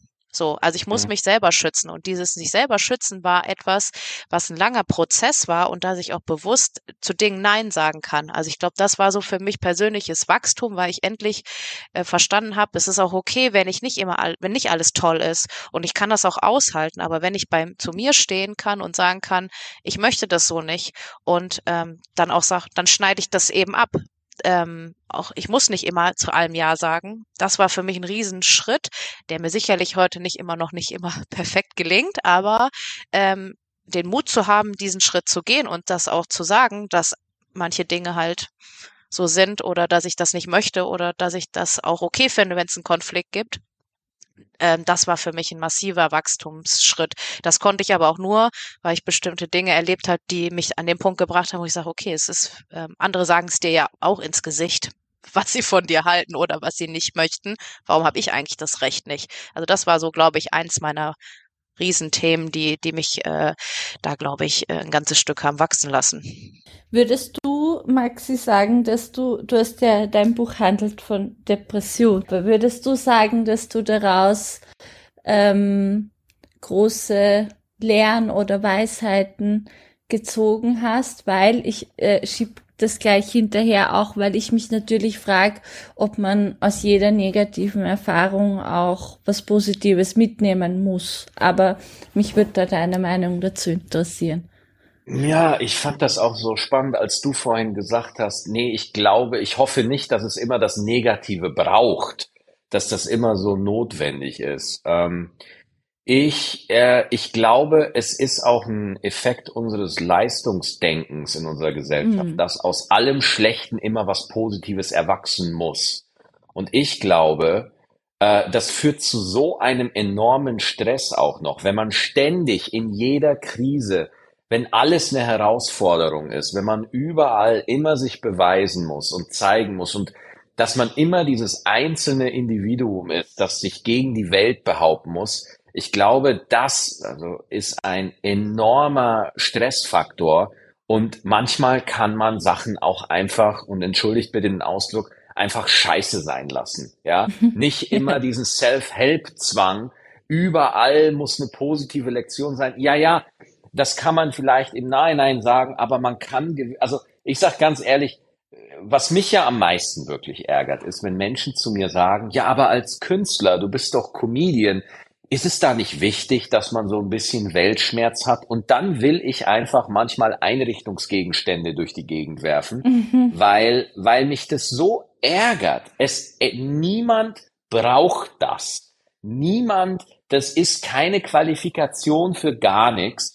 Und ähm, ich finde das äh, ganz äh, nervig und ähm, deswegen sage ich das auch immer in jedem Interview. Niemand braucht eine Depression. Äh, das ist auch keine Leistung, sondern das ist einfach ein Umstand, eine Krankheit. Äh, und für mich, was du auf, auf Weisheiten ziehen, ich fand das auch interessant. Ich glaube auch das, was du, Jacqueline, dass du gesagt hast, oder was vielleicht Katrin, dass man sich weniger Gedanken ums Essen macht, ja, also quasi, dass man einen entspannteren Umgang, also eine Reduktion von Denken, ja, also dass man Themen aus seinem Kopf raushalten lassen kann, ja, Klarheit, Ähm, das, Mhm. das habe ich mitgenommen. Also, dass ich einfach gewisse Dinge für mich abhandeln konnte. Zum Beispiel, großer Effekt, ich möchte nichts vorwegnehmen, aber als mich mein Therapeut in der dritten Sitzung gefragt hat, Herr Stettenbauer, Sie haben aber schon häufig Selbstmordgedanken. Und meine ehrliche Antwort drauf war, ja, wer denn nicht? Also Mhm. es war für mich normal. Ich, und ich habe angenommen, dass das normal ist. Es war, es war für mich normal, sich äh, damit zu beschäftigen, ob man sein Leben beenden möchte oder nicht. Und dass man auch bitte Argumente suchen soll, dass man es nicht tut, ja. Und wenn man Mhm. natürlich mit diesem Setup im Kopf rumläuft, dann, dann, dann ist das enormer Stress, der selber für dich aber in dem Moment nicht sichtbar ist. Und das ist ja das Ding. Man lebt dann in so einem Störgefühl, das normal für einen selbst ist. Und man ist wahnsinnig beschäftigt, es fällt aber einem nicht auf, dass man beschäftigt ist. Und das meine ich eben mit Einsichten. In dem Moment, wo dieser Therapeut mir die Spiegelung gegeben hat, zu sagen, nee, das, das ist ein Symptom. Also, das ist nicht normal. Äh, normal ist, dass man einfach aufsteht und einfach ein, ein, ein gewissen emotionale Entspannung hat und das Innenleben variiert. Mal geht's einem so, mal geht's einem so, mal geht's einem so. Und es ist nicht immer gleich und statisch und die Abstinenz von Gefühlen, was ja äh, symptomatisch für eine Depression ist. Mhm. Und diese Spiegelung, einfach dieses einfache Gespräch von Mensch zu Mensch, hat in dem Moment was gemacht. Ich hatte zum allerersten Mal wirklich einen klaren Kopf, als mir gespiegelt wurde, dass, dass, dass da was nicht in Ordnung ist, ja. Und ich hatte so eine Ruhe im Kopf zum ersten Mal, dass ich richtig Angst bekommen habe, weil es auf einmal so still war, weil ich, weil der Lärm kurz weg war. Und ich würde sagen, ähm, das war so eine enorme Weisheit, die ich daraus gezogen habe, dass man Dinge für sich begreifen kann, jenseits des Intellekts, sondern auch auf einer, ich sag mal, emotionalen Ebene, ja. Und Hm. da dann, und, und wenn man da was für sich sieht, dass das dann ins Handeln übergeht, automatisch. Und man muss nicht im Handeln versuchen von außen, äh, oh, ich esse zu viel, also muss ich weniger essen, sondern nein, nein, was bringt mich denn dazu, dass ich zu viel esse? Was sind die Muster? Und wenn ich da was für mich sehe, dass das dann ins Verhalten übergeht. Ich habe gerade sehr lange geredet, aber ich hoffe, da war eine Antwort dabei, die brauchbar ist. Also was ich aus deiner Antwort mitnehme, ist der Satz, den du mit dem Störfaktor im Kopf gesagt hast. Oder eben das, wenn da so eine krasse Klarheit entsteht und wenn da, wie du, wie dein Therapeut da was angesprochen hat, was für dich ein total normaler Umstand war, aber in Relation mit anderen eben nicht. Ähm, ich glaube eben auch, dass das die Momente sind, wo man wo man sich so, wo man mit sich selbst auch so eine ehrliche Begegnung hat. Ähm, und ich finde es bis jetzt immer wieder faszinierend, dass uns das in unserem Menschsein so eint, oft so, ähm, so überbordende, monotone Emotionen empfinden zu können. Also sowohl ins Gute als auch ins Schlechte, aber dass da tatsächlich dann so ein Gefühl vorherrschend ist. Ja, und dass, dass das dann eben zum gelebten Normal wird, ne? Also, dass man sich einfach in so, äh, an so ein Gefühl gewöhnen kann und man das dann auch nicht mehr hinterfragt.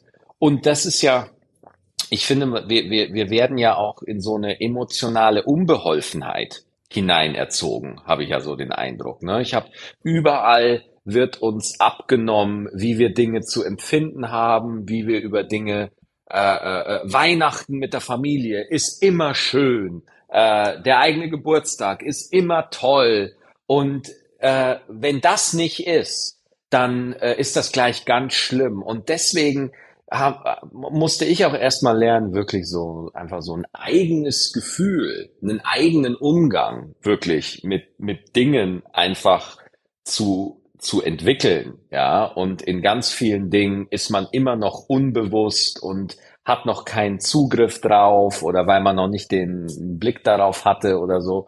Und, und deswegen ähm, ist, ist das so, ja, das ist für mich gerade so die, die, die Reise.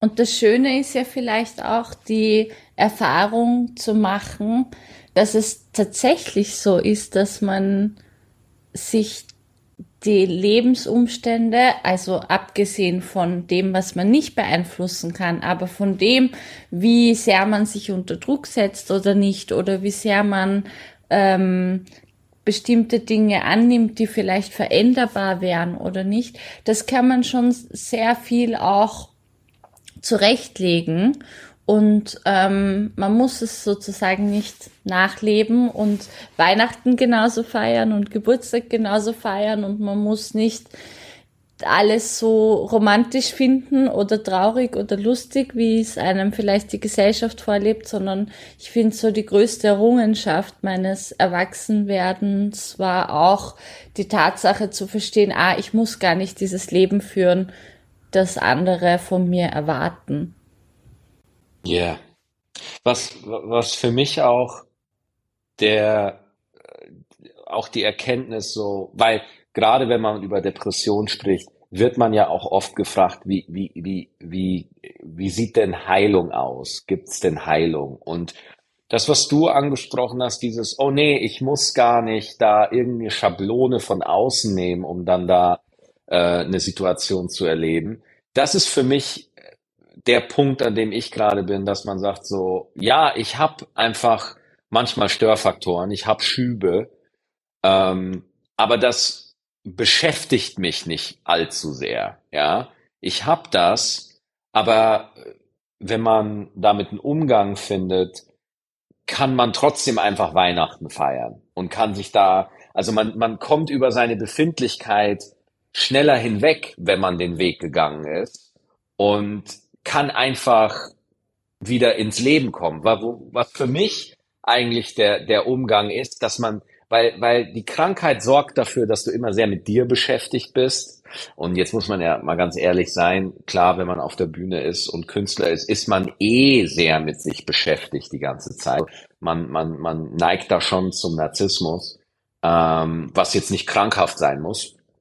Ähm, aber dass man einfach darüber hinwegkommt, und, und äh, sich wirklich mit dem beschäftigt, was gerade vor einem ist und nicht nicht mit dem, was gerade in dir passiert. Jacqueline, weil du eben gesagt hast, das war die Hälfte vom Buch, dann wollen wir jetzt noch die andere Hälfte ja. hören. Ungeschönt sprechen über gesellschaftliche Tabus, Bodyshaming und psychische Gesundheit.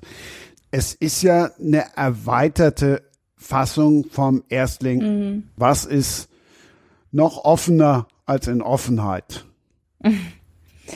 Also Offenheit war ja oder ist ein Essay und dadurch, dass es ein Essay ist, hatte ich begrenzt Platz und ich habe das Gefühl, in Offenheit habe ich sehr ähm, pointiert so ein paar Marker nachvollziehbar gemacht, was die Themen sind, die mich beschäftigen und an denen ich auch interessiert bin, sie in die Öffentlichkeit zu tragen. Ungeschönt hat mir die Möglichkeit gegeben, da wirklich sozusagen über den Tellerrand hinaus zu schwimmen und nochmal mehr in die Tiefe zu gehen und mir mehr Zeit zu lassen darin, was auch sich in den zwei Jahren seit Offenheit erschienen ist noch getan hat. Wir sind ja alle oder ich, vor allem ich bin ja auch niemand, der irgendwie alles unterschreibt, was ich vor zwei Jahren gesagt habe, sondern ich habe mich auch weiterentwickelt und neue Erkenntnisse gewonnen. Ähm, ich sage immer, ungeschönt ist so ein bisschen eine soll eine Einladung sein, anhand einer meiner Meinung nach sehr trivialen und, und austauschbaren Geschichte, nämlich meiner Biografie, ähm, sich mit unterschiedlichen Dingen zu konfrontieren und darüber zu diskutieren. Also ich möchte zwar einerseits LeserInnen die Möglichkeit bieten, ähm, diese Themen nicht nur total trocken und sachlich abzuhandeln, sondern eben zu sagen, okay, hier gibt es eine Diskrepanz zwischen Migration, Arbeiterinnenklasse, Mittelschicht. Ich bin äh, in einer ich bin in einer Familie geboren, dessen Traditionen ich total überwunden habe und das ist zwar eine Sache, die schön und gut ist, aber es geht gar nicht darum, jetzt irgendwie Mitleid zu erwecken, sondern es geht darum, anhand meiner Stimme das zu diskutieren. Und dann spreche ich eben auch über meine psychische Erkrankung. Ich hab, bin 2019 mit einer bipolaren Störung diagnostiziert worden nach sehr vielen Jahren falscher Diagnosen und kann daher auch dieses Bild der Schübe sehr, sehr gut nachvollziehen. Ich ähm, habe mir in meinem Buch sehr viele Gedanken darum gemacht. Ich bin ja bis vor einem Jahr Sozialarbeiterin gewesen, hauptberuflich und habe sieben Jahre in den unterschiedlichsten sozialen Einrichtungen gearbeitet und mir ist ganz oft die Frage gestellt worden, ob man als Sozialarbeiterin überhaupt in der Lage ist, mit einer psychischen Erkrankung mit Menschen zu arbeiten. So, also das sind so Dinge, die ich auch versuche ähm, aufs Tableau zu bringen. Und dann gibt's natürlich den Trauerteil, den Körperteil und letztendlich beschäftige ich mich auch mit sehr trivialen Dingen wie Liebeskummer oder Freundschaften. Das war die Kurzfassung. Ich finde Liebeskummer jetzt gar nicht so trivial und Freundschaften auch nicht. Bescheuert allerdings finde ich so eine Frage, ob du damit arbeiten könntest. Ja, das können sich halt viele Leute nicht vorstellen, weil ich glaube, dass psychische Erkrankungen nach wie vor und ich, ich, ich sehe, dass sich in diesem Feld sehr viel getan hat in den letzten Jahren. Allerdings gibt's, glaube ich, immer noch so ein bisschen eine, ähm, so eine Rücksicht, weil es doch was Unheimliches ist, weil man es doch nicht sehen kann, weil man doch nicht einschätzen kann, ob die Person jetzt berechenbar ist oder nicht. Und wir Menschen lieben ja berechenbare Situationen und alles andere ist so ein bisschen unheimlich. Also ich kann schon verstehen, dass sich die Leute fragen, ähm, dreht die dann jeden Tag ab in der Arbeit, aber natürlich ist das Gegenteil der Fall. Also Menschen mit psychischen Erkrankungen beschäftigen sich meist mehr mit ihrer Psyche als Menschen ohne psychische Erkrankungen. Kann ich bestätigen. Ja, kann ich auch. Man, äh, ja, wie soll ich sagen, man ist immer wieder überrascht, welchen Einfluss einfach, dass die mentalen Komponenten auf alle Bereiche haben. Ne? Also das ähm, ist einfach ganz ganz entscheidend äh, und ja, ich glaube, das ist auch ganz wichtig und äh, dass das auch ein bisschen mehr gesellschaftsfähig wird. Also wie Jacqueline schon sagt, es hat sich ja schon viel getan, aber dass ich auch wirklich finde, dass es auch gut ist, dass ähm, das auch immer mehr ähm, ja nicht mehr zum Tabu wird, also dass man da auch offen drüber sprechen darf und dass es auch okay ist, weil ich glaube, es betrifft einfach viel, viel mehr Leute, als die es jetzt so bewusst nach außen tragen und ihre Geschichte öffentlich erzählen. Ähm, da gibt es einfach so viel, viel mehr Betroffene, die ähm, denen das vielleicht auch hoffentlich dann Mut macht, zu sagen, okay, ist kein Tabuthema. Das ist mal ein Cliffhanger. Meine Depression ist deine Depression. Hätte Maxi Stettenbauer sich getraut, das vor fünf oder zehn Jahren auch schon zu veröffentlichen? Vernimmt sich, was man will, dann wilde Gerüchte entstanden. Fast nichts davon stimmt. Tatort Sport. Wenn Sporthelden zu Tätern oder Opfern werden, ermittelt Malte Asmus auf meinsportpodcast.de. Folge dem True Crime Podcast, denn manchmal ist Sport tatsächlich Mord. Nicht nur für Sportfans. Maxi, ist die Zeit leichter geworden, mit vermeintlichen Tabus zu brechen? Ja, also äh, ich, ich äh, bin, meine Diagnose ist jetzt äh, acht Jahre her. Äh, damals wurde mir ganz klar gesagt, sag das nicht. Ja, sag das nicht, erzähl das nicht rum, das ist nicht gut. Ähm, das ist kein witziges Thema und äh, ich meine, das Bild des Comedians hat sich ja in Deutschland auch gewandelt. Also man musste früher einfach dauernd eine Grinsefresse sein nach draußen, ja, und immer überall gute Laune haben und sehr inauthentisch und eine ganz große Dienstleistermentalität hat sich da in der Unterhaltungsbranche äh, breit gemacht. wo sich ganz viele Leute einfach darauf reduziert haben, sobald ich irgendwo zu sehen bin, müssen aber die Gags nur so explodieren äh, und muss immer super lustig sein. Und äh, deswegen, nein, damals, also hätte ich das Buch nicht geschrieben. Das ich würde, also das daran würde ich auch eine Veränderung im öffentlichen Raum festmachen, dass man da, dass die Schwelle darüber zu sprechen, ist noch nicht ganz da, wo sie hingehört, aber es war, war auf jeden Fall leichter.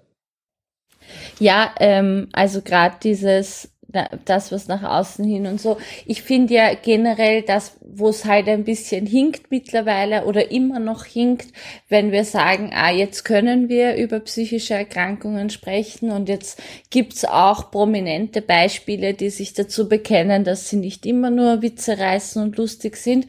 Ähm, ich habe das Gefühl, nur in letzter Konsequenz, also sozusagen in dem Moment, wo äh, es gibt dieses Zitat, ich weiß jetzt leider nicht, von wem es ist, äh, der hat gesagt, es ist ein Schriftsteller, Depressionen sind okay, also sind in der Gesellschaft okay, solange man keine Symptome zeigt.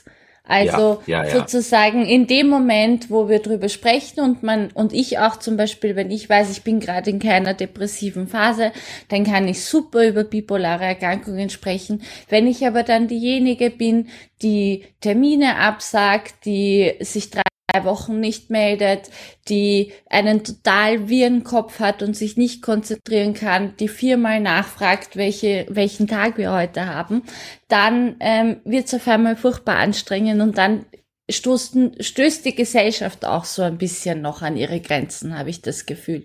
Weil wenn man sagen würde, ah, ich habe jetzt gerade pfeifisches Drüsenfieber und ich liege jetzt vier Monate und ich kann nichts tun, dann sind alle so, oh, soll ich dir eine Suppe vorbeibringen? Kann ich dir im Haushalt helfen? Bra also, ja. und es ist aber eigentlich nichts anderes. Ja, ja, genau. Also das, das ist auch meine Erfahrung tatsächlich. Mich laden dann, also ich werde dann gerne eingeladen und dann, äh, und, und das ist auch, äh, da habe ich auch viel drüber nachgedacht, weil man möchte ja kein, ähm, man möchte ja die Krankheit so beschreiben, wie es ist. Und es gibt zum Beispiel mhm. auch dieses Missverständnis, ja, dann gehst du zur Therapie und dann bist du da ein paar Tage und dann ist vorbei und dann bist du wieder mhm. gesund und so, sondern es ist einfach ein ongoing thing und man ist in einem Schub, ist man halt auch wirklich keine angenehme Persönlichkeit. Also man ist halt dann wirklich nicht einfach, man ist auch äh, zu sich selbst wirklich nicht gut und äh, auch die Betroffenen sind regelmäßig überfordert. Ähm, und, äh, und, und man, ich, ich, ich finde das auch so ein seltsames Privileg, dass ich auf der einen Seite eine Plattform kriege, um das zu thematisieren. Auf der anderen Seite finde ich das ja auch, äh, bin ich nicht der Erste. Ich bin nicht der Erste, der das macht. Äh, vor mir gibt es eine Reihe von wahnsinnig vielen Menschen in der Öffentlichkeit, Sarah Kuttner, Helene Bockhorst und so weiter, die das öffentlich schon gemacht haben. Äh, und ähm, ich, ich finde nur jetzt, gerade durch das Buch von, von Kurt Krömer, äh, hören viele Menschen das erste Mal zu. Ja. Äh, und äh, ich, ich finde das auch seltsam. Und, und das war halt auch mein, mein, mein Anliegen. Für mich war es wichtig, einen Schulterschluss mit den Betroffenen äh, zu haben und mit deren Angehörigen. Das, weil da herrscht eine große Sprachlosigkeit, ja. Also man ist ja als mhm. Betroffener auch total überfordert, irgendwie diese Krankheit zu beschreiben, weil, und du hast das vorhin auch gut gesagt, Jacqueline, man kann nicht, äh, man sieht es halt nicht. Es gibt nicht diesen einen, dieses Röntgenbild, wo man auf den Knochenbruch zeigen kann und sagen kann, da ist die Ursache, und das war einfach nur so, dieses Buch ist einfach ein Versuch, da Metaphern zu liefern, Erklärungen zu liefern, damit A, das Innenleben von Betroffenen einfach mal formuliert wird. Ja, weil das ja auch, es ist ja auch, hat ja einen Rieseneffekt, wenn du ein Gefühl, was du hast, wenn du das irgendwo formuliert siehst, in einem Gemälde, in einem Musikstück oder in einem Buch. Ja, was ja auch ein Gefühl der Verbundenheit auslösen kann. Und was ich auch sehr viel als Feedback kriege, dass Menschen wirklich einfach Seiten aus dem Buch rauskopieren und einfach ihren Partner oder ihren Freunden geben und sagen so, lies das, so geht's mir, ja. Und, mhm. und ich, mehr ist, glaube ich, auch nicht drin. Ja, also mehr, da, da, man hat letztendlich nur die Kompetenz für seine eigene Erfahrung und, und ähm, das, das mehr ist auch nicht drin und mehr ist auch nicht vorgesehen für, für das Buch. Aber ich, ähm, ja, die Gefahr besteht, dass Depression einfach zu so einem Lifestyle-Ding wird. Ja, die Gefahr besteht einfach. Ich glaube halt, das, was vielleicht, weil du sagst, mehr ist nicht drin, ich glaube, du darfst nicht unterschätzen, wie wichtig die männliche Perspektive ist. Und das sage ich als eine sehr radikale Linksfeministin, äh, mhm. worauf mm. ich auch stolz bin. Ähm, dass, also, wir haben einen Überhang an männlicher Repräsentation in allen allen Bereichen des Lebens. Aber wenn es darum geht, um Gefühle, um Vulnerabilität, und auch um Zerbrechlichkeit zu sprechen, dann äh, sind die da fast unsichtbar. Ich glaube, da ist eben auch mit Kurt Krömer viel passiert. Und ähm, je mehr tatsächlich äh, männliche Geschichten oder auch männliche Bilder existieren, desto möglicher wird, dass zum Beispiel Depression im männlichen Spektrum nicht mit Wut behandelt wird. Ja, also ganz viele Aggressionen und ganz viel Gewalt in der Gesellschaft kommt ja auch aus der Unfähigkeit, in einer männlichen Sozialisierung Emotionen auszudrücken, mit Emotionen umzugehen. Also ich glaube, das ist vielleicht schon ein sehr wichtiger Punkt.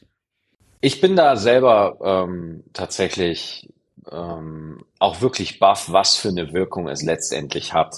Ähm, ich bin nur, ich bin nur einfach vorsichtig, weil wenn man sich umguckt, ja, und wenn man jetzt Depression, das Thema Depression in der Öffentlichkeit und gerade auch Menschen in der Öffentlichkeit, die in der Öffentlichkeit stehen, die mit der Öffentlichkeit auch ihr Geld verdienen, so muss man ja auch mal ganz klar sagen, ähm, dieses Thema dann anbringen und ähm, ich, ich, ich möchte einfach nicht zum Schmerz beitragen, ja, den, den Betroffene schon äh, erleiden. Und äh, Männer haben einfach, zumindest ich kann es nur von mir sagen, so eine emotionale Unbeholfenheit. Ja, also ganz oft ist man einfach überfordert und man überspielt das dann einfach oder man hat einfach so internalisierte Tabus, dass man gewisse ich sag mal, Schwingungen in sich einfach wegdrückt und nicht ausdrückt und äh, oder oder zumindest nicht anerkennt.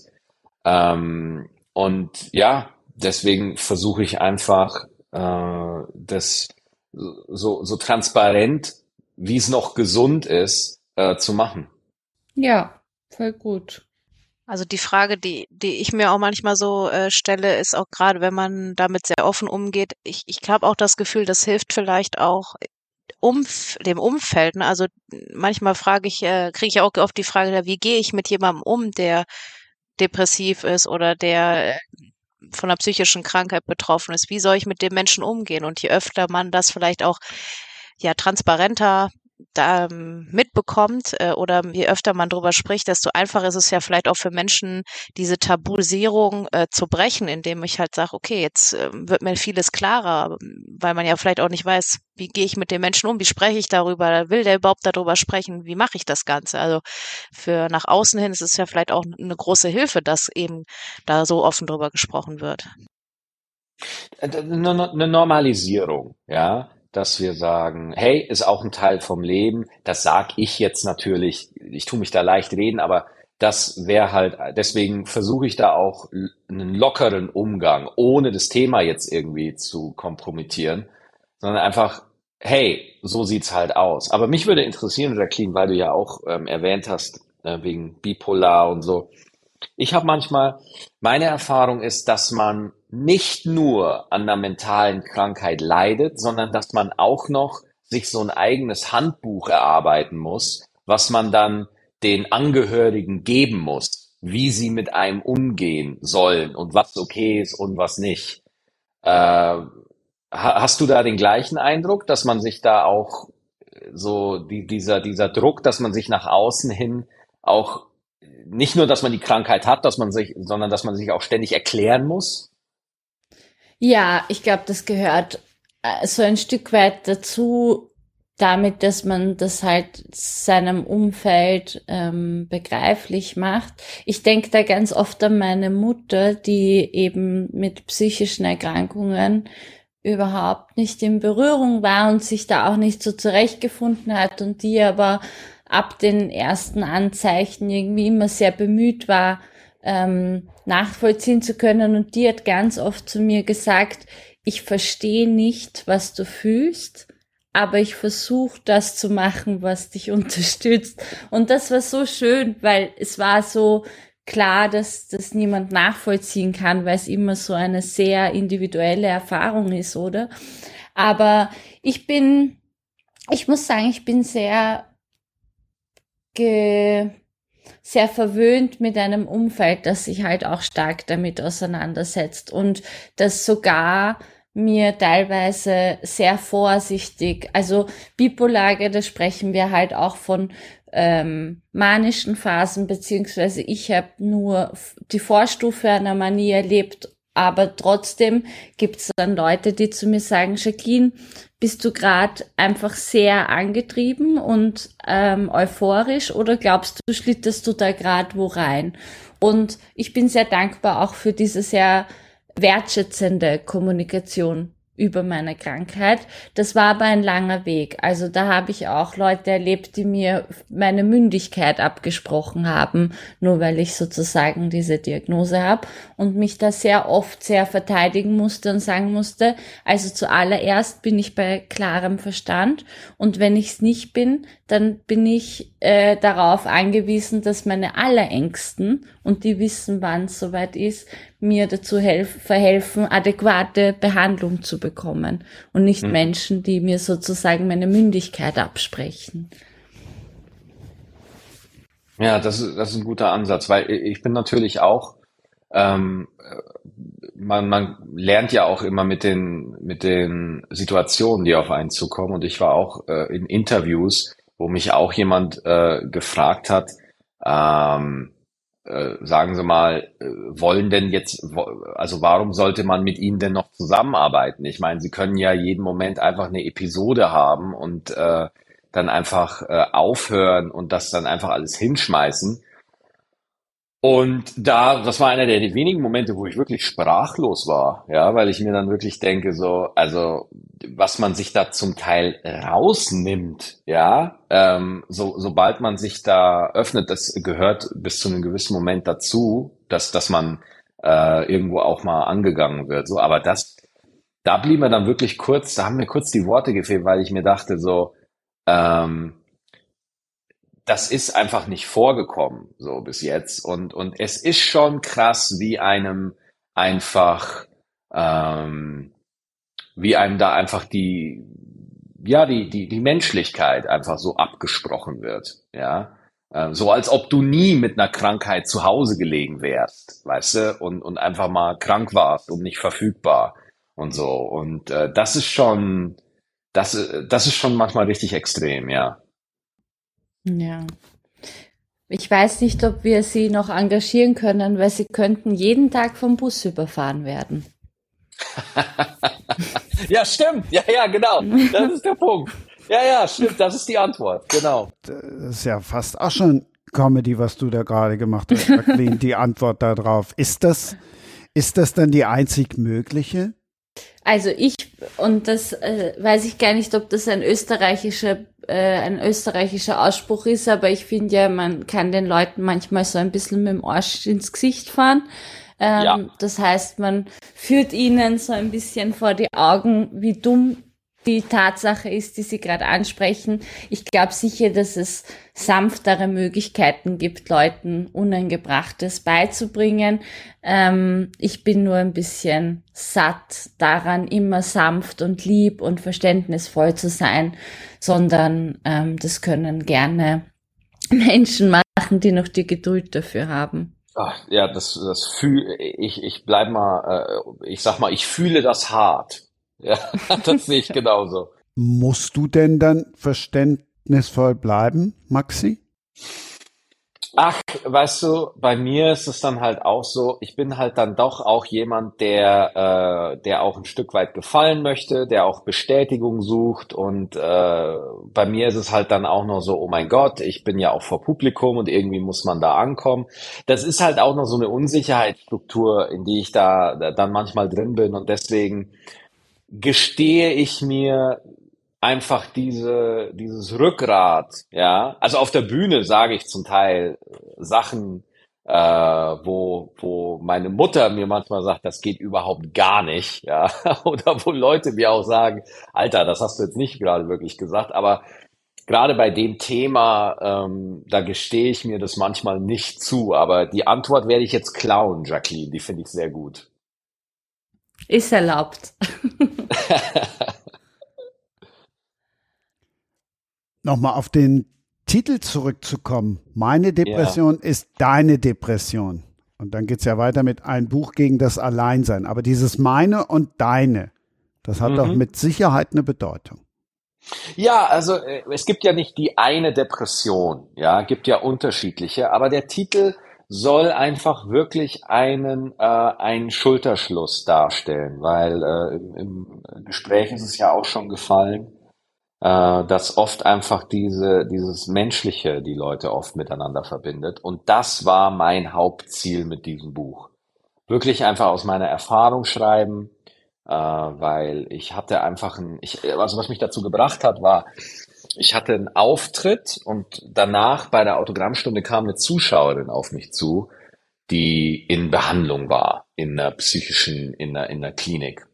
Und äh, die hat mir erzählt, ich habe mal in einem Podcast nebenbei erwähnt, dass ich halt auch äh, diagnostiziert bin und habe so ein bisschen drüber erzählt und das hat ihr so gut getan und hat ihr so geholfen, äh, dass sie meinte, wäre schön, wenn du öfter drüber sprichst. Und äh, dann ist was ganz Komisches passiert. Anscheinend dann habe ich die, dann, dann in meinem Umfeld, ja, ähm, kam das Thema immer wieder auf. Und das war wirklich so eine Fügung. Ich wurde da so ein bisschen hingeleitet zu der Sache, ähm, wo dann, wo ich dann auch angefangen habe, auf Facebook äh, Sachen zu schreiben, Eindrücke, wie das war, und habe die große Resonanz. Ich habe das Bedürfnis gesehen und dann habe ich einfach angefangen, ein Buch drüber ähm, äh, zu schreiben. Wirklich äh, zu sagen, ich bin, du, du bist nicht allein. Deswegen auch der Untertitel, ein Buch gegen das Alleinsein. Denn ein Symptom von Depression ist das Gefühl von Isolation.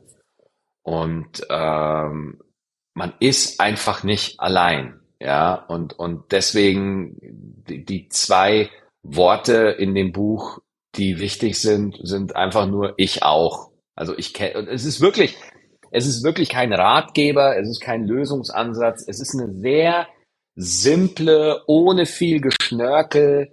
Es ist wirklich einfach äh, ein, ein, ein Bericht, ja, und bin wirklich baff, wie viele äh, Menschen sich da angesprochen fühlen und einfach auch sagen, vielen Dank. Und ähm, ja, ist einfach nur mein Beitrag, da das Stigma ein, ein bisschen zu lösen. Weil du es eben selber auch schon mal angesprochen hast, dass jemand kommt und sagt, Mensch, da ist jetzt noch ein Promi, da springt jetzt noch einer auf diese ja, ja. Lifestyle-Krankheit auf. Wie groß ist da die Befürchtung gewesen? Hm, naja, was heißt die Befürchtung? Das ist ja eine Realität. Und äh, ich habe, das würde ich schon von mir sagen, ich bin ja schon lange in der Öffentlichkeit und ich bin es halt auch gewohnt, dass meine Arbeit und mein Auftreten kommentiert wird.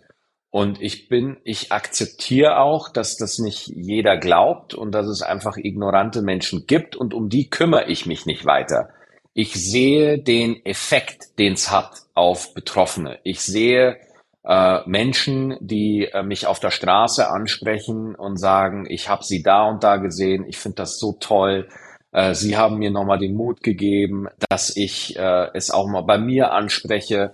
Mir schreiben Angehörige, ey, ich habe dein Buch gelesen und das hilft mir besser zu verstehen, wie ich mit meiner Partnerin oder mit meinem Partner oder mit meinem Kind oder mit meinem Elternteil besser umgehe. darauf konzentriere ich mich. Das, was du ansprichst, Christian, das ist halt auch mit dabei. Das gibt's halt auch. Aber damit, die, die Furcht war auch da, aber ich beschäftige mich nicht groß damit. Ich sehe den Effekt, den es hat und daraus ziehe ich meine, meine, meine Genugtuung und äh, das ist auch eine schöne Aufgabe. Jacqueline, du bist da sicherlich auch die richtige Ansprechpartnerin noch. Für das welchen Effekt das hat. Ja, oder? welchen Effekt es hat oder dass du, ähm, weil du ja nun auch gerade bei Insta auch sehr viel machst, welche, welche Sorgen man dann vielleicht hat, dass einer kommt und sagt, boah, ey, nee und so weiter. Oder dass halt äh, irgendwelche Hasskommentare von irgendwelchen Menschen dann dazwischen kommen, die es dann vielleicht doch noch nicht so verstehen. Oder die es anders verstehen oder falsch verstehen oder einfach nicht verstehen können, weil sie zu dumm sind. Ja, ich muss ehrlich sagen, dass ich da eine ganz große Gelassenheit damit habe. Also ich erstens mal und das ist zwar, also ich will es auch gar nicht heraufbeschwören, aber ich habe vor allem im digitalen Raum wenig ähm, Hass entgegengesetzt bekommen. Ähm, und auf der anderen Seite kommt das aber bei mir auch gar nicht so an, weil ich glaube ich vor allem mit den Themen, mit denen ich rausgehe, mögen sie noch so vulnerabel und gewagt nach außen hin wirken, habe ich mich da ja schon eingängig damit beschäftigt, bevor ich mich damit auf eine Bühne stelle oder darüber schreibe. Das ist das eine und das andere ist, ich glaube, es ist ganz gut auch so für mich, dass meine Arbeit eben nicht nur daraus besteht, ähm, diese sogenannten Tabuthemen anzufassen, sondern aus ganz vielen anderen Dingen. Und ich, mh, mm, mir geht's eigentlich sehr gut damit, wenn mich Menschen nicht mögen. Und mir geht's eigentlich auch sehr gut damit, wenn Menschen sagen, das, was sie macht, das ist ja auf die Tränendrüse drücken oder übertrieben oder überzogen. Ähm, aber das resultiert einfach daraus, dass ich mich ganz cool finde und dass ich mich sehr sicher fühle mit dem, was ich mache. Und wir können einfach auch nicht davon ausgehen, dass alle Menschen einen super finden. Da zitiere ich hier den wunderbaren Satz, du bist okay, selbst wenn du glaubst, du bist es nicht, Maxi. Trifft's das? Ja, also das, äh, das ist schon äh, für mich eine große Erkenntnis, dass selbst wenn gerade irgendwie das innere Chaos ausbricht, das muss nicht heißen, dass gerade die Welt untergeht. Ja, und äh, es ist wirklich in der Therapie diese Trennung zwischen, da gibt es eine Krankheit, die sich Depression nennt, und da gibt es den Charakter, und die haben miteinander nicht zwangsläufig etwas zu tun. Ja, also bevor ich untherapiert war, dachte ich immer, oh, äh, das sind jetzt wirklich Sachen, mit denen ich mich konkret beschäftigen muss. Diese ganzen Störgefühle, die sagen irgendwas, die sagen was über mich, dass ich einen Mangel habe, die sagen irgendwo, dass ich verkehrt gemacht habe oder so, oder dass ich mit einem Fehler auf die Welt kam und so. Und wenn wenn einfach in der Therapie so ein bisschen man daran geführt wird und man sich das genauer anguckt, äh, allein schon der Gedanke, die Erkenntnis, dass das eine Krankheit ist, war für mich eine, eine unglaubliche Erlösung. Ja, das verstehe ich. Und halt auch eine Diagnose an sich kann immer sehr befreiend sein. Ja, Klarheit. Ähm, ja.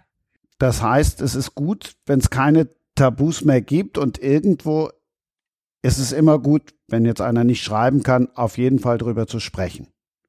Ja, ich glaube, dass ich ja. glaube, dass das einzige, was uns äh, befähigt dazu, glücklich zu sein, die Freiheit ist, eingeschränkt zu sein. Hm. Schöneres Schlusswort gibt's fast nicht. Jacqueline, könnt ihr die Termine auf minusgold.com gucken. Die ist nämlich auch ganz schön unterwegs. Das gleiche gilt für Maxi Stettenbauer, also natürlich unter einer anderen Homepage. Der ist auch viel unterwegs. Und Katrin, du bleibst zu Hause.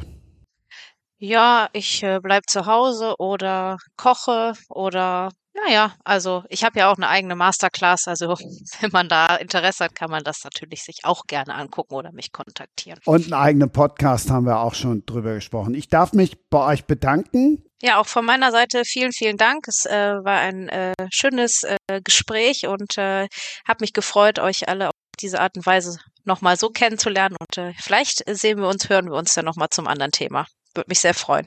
Vielen Dank. Ja, vielen Dank. Ich habe sehr genossen. Danke sehr. Ja, ich bedanke mich auch. Sehr viele neue Perspektiven, sehr viel ähm, nährender Austausch. Da werde ich sicher noch länger drüber nachdenken. Danke auch für diese illustre Zusammensetzung der GesprächspartnerInnen. Ich wusste, dass du ein noch schöneres Schlusswort hast als das von vorhin. Dem kann ich mich noch anschließen. Und ich hoffe, ihr nehmt alle ein bisschen was mit. Ich habe auch richtig viel mitgenommen. Danke und tschüss. Danke, ciao. Danke. Ciao. Wie baut man eine harmonische Beziehung zu seinem Hund auf? Puh, gar nicht so leicht. Und deshalb frage ich nach, wie es anderen Hundeeltern gelingt, beziehungsweise wie die daran arbeiten. Bei Iswas Dog reden wir dann drüber. Alle 14 Tage neu mit mir, Malte Asmus und unserer Expertin für eine harmonische Mensch-Hund-Beziehung, Melanie Lippisch. Iswas Dog mit Malte Asmus. Überall, wo es Podcasts gibt. Das war Sprenger spricht. Autor Insights.